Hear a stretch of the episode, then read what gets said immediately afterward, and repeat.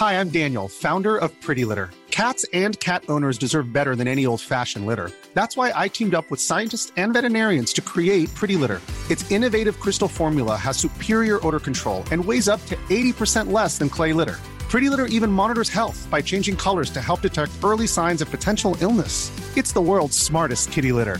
Go to prettylitter.com and use code ACAST for 20% off your first order and a free cat toy. Terms and conditions apply. See site for details. Bonjour, je suis Marion Lagan et je viens vous parler de littérature et de planète. Ceci n'est ni un cours d'astrologie, ni un cours de lettres, mais un objet hybride, un espace de dialogue entre vos textes préférés et les signes. Cet espace, il s'appelle Astrolettres. Tout d'abord, laissez-moi vous lire ces quelques mots. Peu d'œuvres donnent beaucoup d'amour-propre. Beaucoup de travail donne infiniment de modestie. Cette observation rend compte des examens que Corneille, Molière et autres grands auteurs faisaient de leurs ouvrages. S'il est impossible de les égaler dans leur belle conception, on peut vouloir leur ressembler en ce sentiment. Devinez-vous qui a écrit ces phrases et à propos de quelle œuvre? Quel romancier se réclame du XVIIe siècle? Quel romancier influencera toute la seconde moitié du XIXe siècle et bien au-delà Cet auteur, c'est Balzac et cet extrait se trouve dans l'avant-propos de la comédie humaine, son œuvre Univers, constituée de plus de 90 romans. Balzac naît le 20 mai 1799 à Tours, sous le signe du taureau. Le taureau, c'est la possession, l'hédonisme, l'avoir. Mais ici, le signe se voit nuancé par un ascendant lion, autrement dit le désir de briller, ainsi qu'une lune en sagittaire qui promet des sentiments pour le moins bouillonnants et une volonté de sortir de soi-même. L'ascendant en lion fait du Soleil la planète qui régit ce thème, même si, nous le verrons plus tard, elle n'est pas la seule. Briller, être reconnu, mais aussi être aimé. En 1833, après avoir décidé de constituer son projet Étude demeure, l'un des trois piliers de la comédie humaine, Balzac déclare à sa sœur Laure, dont il était très proche, Saluez-moi, car je suis tout bonnement en train de devenir un génie. Il y a du lion ici, mais aussi de l'optimisme et de la confiance inébranlable du Sagittaire. Balzac manifeste réellement son désir de gloire. Heureusement que le taureau est là pour construire. D'ailleurs, une année avant, il écrivait déjà à Madame Anska, la future Madame Balzac, Quatre hommes auront eu une vie immense. Napoléon, Cuvier, O'Connell, et je veux être le quatrième. Le premier a vécu la vie de l'Europe. Il s'est inoculé des armées. Le second a épousé le globe. Le troisième s'est incarné dans un peuple. Moi, j'aurais porté une société tout entière dans ma tête. Exagération Rodomontade Ne jugeons pas hâtivement, car il en faut de la confiance pour s'atteler à cette grande œuvre qui dévorera 21 ans de sa vie et, du fait des conditions dans lesquelles elle sera réalisée, finira même par la lui prendre. Le signe du taureau n'est pas forcément connu pour sa curiosité. On le représente surtout avide de protéger ses acquis, obsédé par la matérialité. Balzac n'y échappe pas. Lui qui cherchait un succès monétaire tout autant que littéraire. Néanmoins, le soleil de l'auteur est conjoint à Jupiter en Gémeaux. Être, c'est donc construire, grandir, se déployer, et comment? En passant par une qualité prégnante du Gémeaux, la curiosité, l'avidité de tout voir et tout embrasser. Tout embrasser, c'est là en partie l'ambition de la comédie humaine, où Balzac abordera bien des genres, du roman philosophique dans la recherche de l'absolu, au fantastique dans la peau de chagrin, ou encore le roman poétique avec le lys dans la vallée. On le connaît surtout comme un auteur de romans réalistes, du moins c'est ce qu'on lit souvent.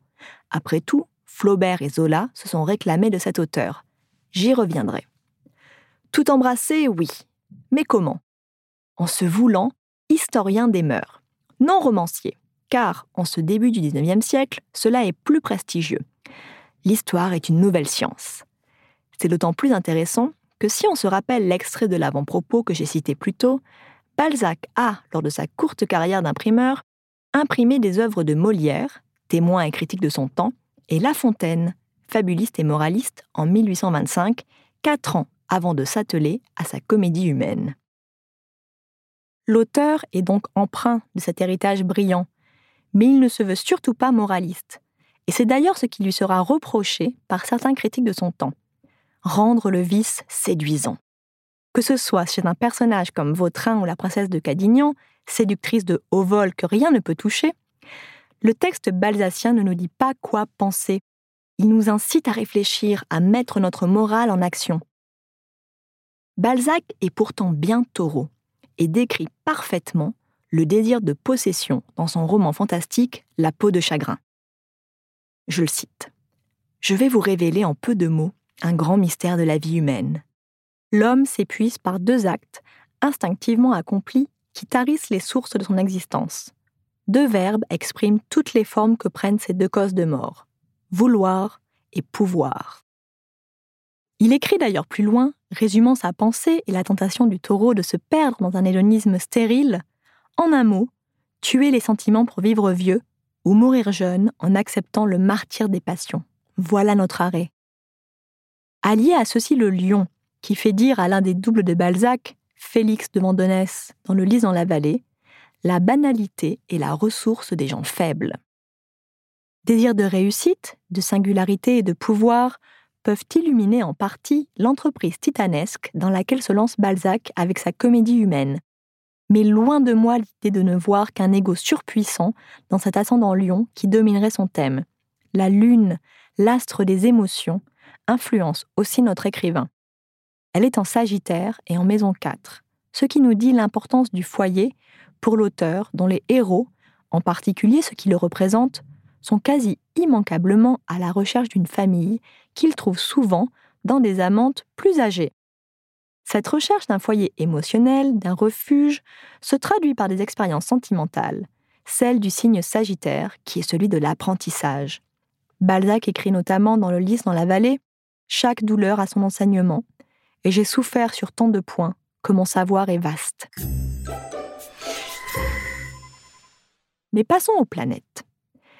Balzac a Mercure en taureau en maison 9, ce qui traduit un désir de posséder, posséder la langue, mais aussi de communiquer une vérité, de faire tomber les voiles, ce qui illustre bien sûr son entreprise de la comédie humaine et de ses trois piliers. Étude de mœurs, étude philosophique, puis étude analytique. Observer, réfléchir, analyser. Cette volonté de déchirer le voile, on la retrouvera dans plusieurs œuvres, dont le diptyque composé des illusions perdues et de splendeur et misère des courtisanes.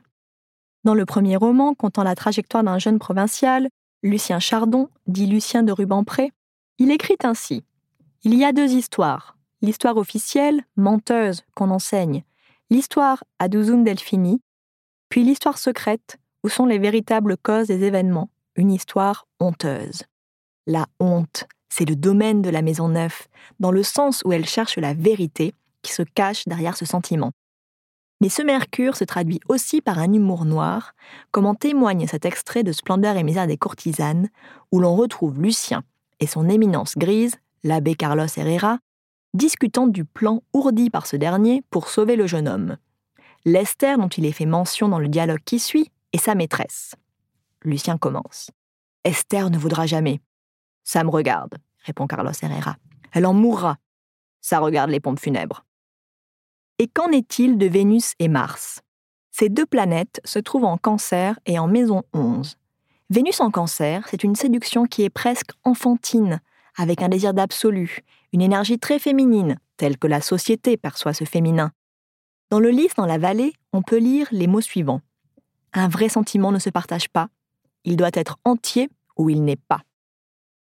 Plus intéressant peut-être, la conjonction de Mars et Vénus dans le cancer, conquérir et séduire, prendre et recevoir, s'entremêle dans une combinaison qui n'est jamais plus criante que dans cet extrait des secrets de la princesse de Cadignan qui décrit l'héroïne éponyme. Ce caquetage fut sifflé d'une voix si doucement moqueuse, si mignonne, avec des mouvements de tête si coquets, que d'Arthès, à qui ce genre de femme était totalement inconnu, restait exactement comme la perdrix charmée par le chien de chasse. L'homme devient la proie et la femme le chasseur. L'image est délectable et très balsacienne.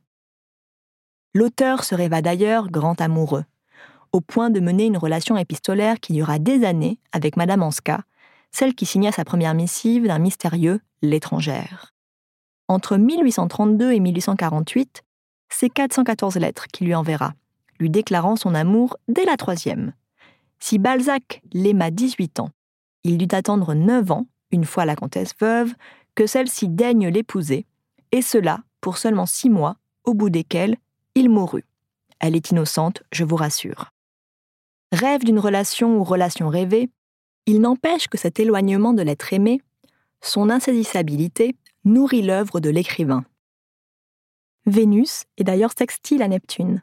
Or, l'œuvre de Balzac voit le motif de l'androgyne revenir à de multiples reprises. La dualité, mais aussi le brouillage des frontières, que ce soit dans Séraphita, où Mina est le pendant de Wilfrid, et bien sûr Sarrazine, où les initiales des héros se regardent pour mieux se mêler, S et Z. Les mémoires de deux jeunes mariés aussi se ressentent de ce fantasme de dualité. Renée la brune représente la raison, tandis qu'Armande, la blonde, représente la passion. Les principales planètes de ce thème sont placées dans les maisons 9 à 11. Avec un Soleil et un Jupiter conjoints en maison 10, l'auteur ne pouvait être qu'ambitieux. Cela vous rappelle-t-il l'un de ses personnages? Bien sûr, c'est Rastignac. Il fait sa première apparition dans le Père Goriot, une éducation pour jeunes ambitieux. Je cite Rastignac vit le monde comme il est, les lois et la morale impuissantes chez les riches, et vit dans la fortune l'ultima ratio mundi.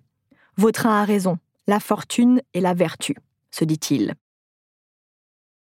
Cette ambition est le propre de bien des doubles du jeune Balzac, qui écrit déjà, dans Illusion perdue, paru avant le Père Goriot, là où l'ambition commence, les naïfs sentiments cessent.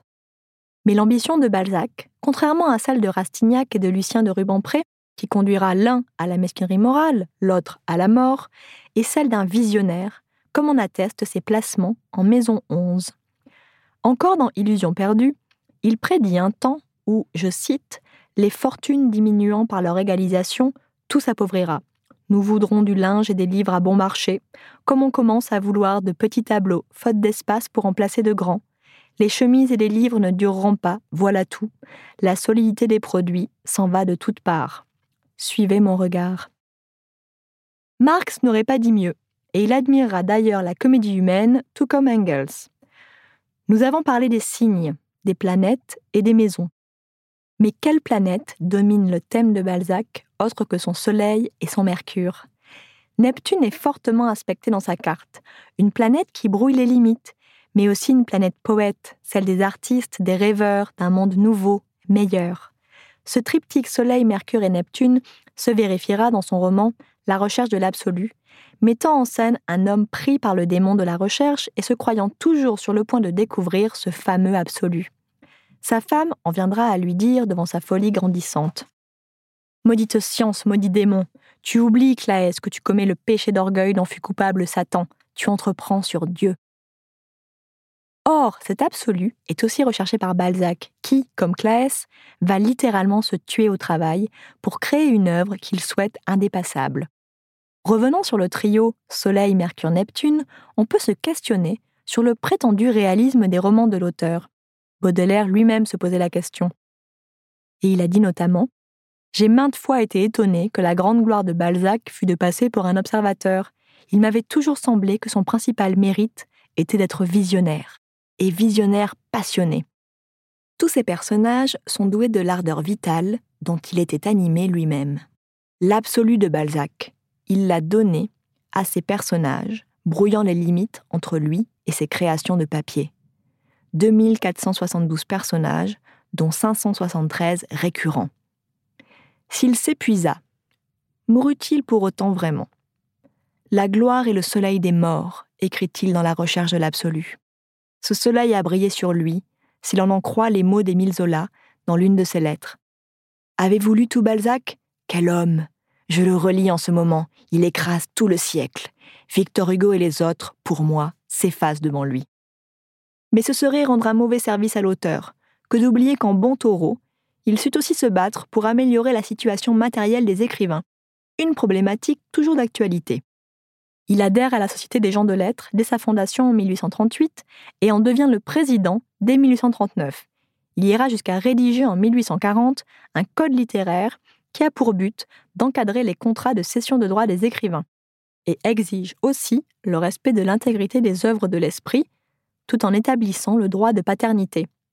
Ce rapport Racine avant l'heure est remis à la Chambre des députés sous la forme de notes sur la propriété littéraire en 1841, sans succès. Comme le rapport Racine, me direz-vous, si vous suivez l'actualité des auteurs et des autrices. Sainte-Beuve, ennemi féroce de Balzac, raillait son action qu'il nommait un compagnonnage ouvrier. Car oui, Balzac ne s'est jamais caché d'être un faiseur et de vouloir vivre de son art. Taureau essoufflé, lion épuisé et fâché avec ses créanciers, et ce malgré un remarquable succès commercial, Balzac mourra après une vie de forçat qui le menait à consommer plusieurs litres de café par jour pour écrire toute la nuit. Il terminera déformé par l'hydropisie et de multiples œdèmes, ses organes le lâchant peu à peu. Néanmoins, ce sont ses propres mots, tirés d'une lettre à George Sand où il évoquait ses personnages, dont je préfère me souvenir, tant il lie étroitement l'homme à l'œuvre qu'il a vampirisé. J'aime les êtres exceptionnels, écrit-il, parlant de ses personnages, avant d'ajouter J'en suis un. Si cet épisode vous a plu, je vous invite à noter le podcast et à laisser un commentaire. C'est comme ça que je pourrai m'améliorer et c'est grâce à vous que d'autres pourront le découvrir. Vous pouvez aussi me retrouver sur Instagram en tapant Astrolettre. Je vous ai donné envie de redécouvrir Balzac? Voici quelques recommandations pour en lire un peu plus. Le Père Goriot est un incontournable, à continuer par La femme abandonnée. Et surtout mon préféré, Les secrets de la princesse de Cadignan. Vous devriez les trouver à la bibliothèque. À bientôt pour faire dialoguer les lettres et les étoiles. When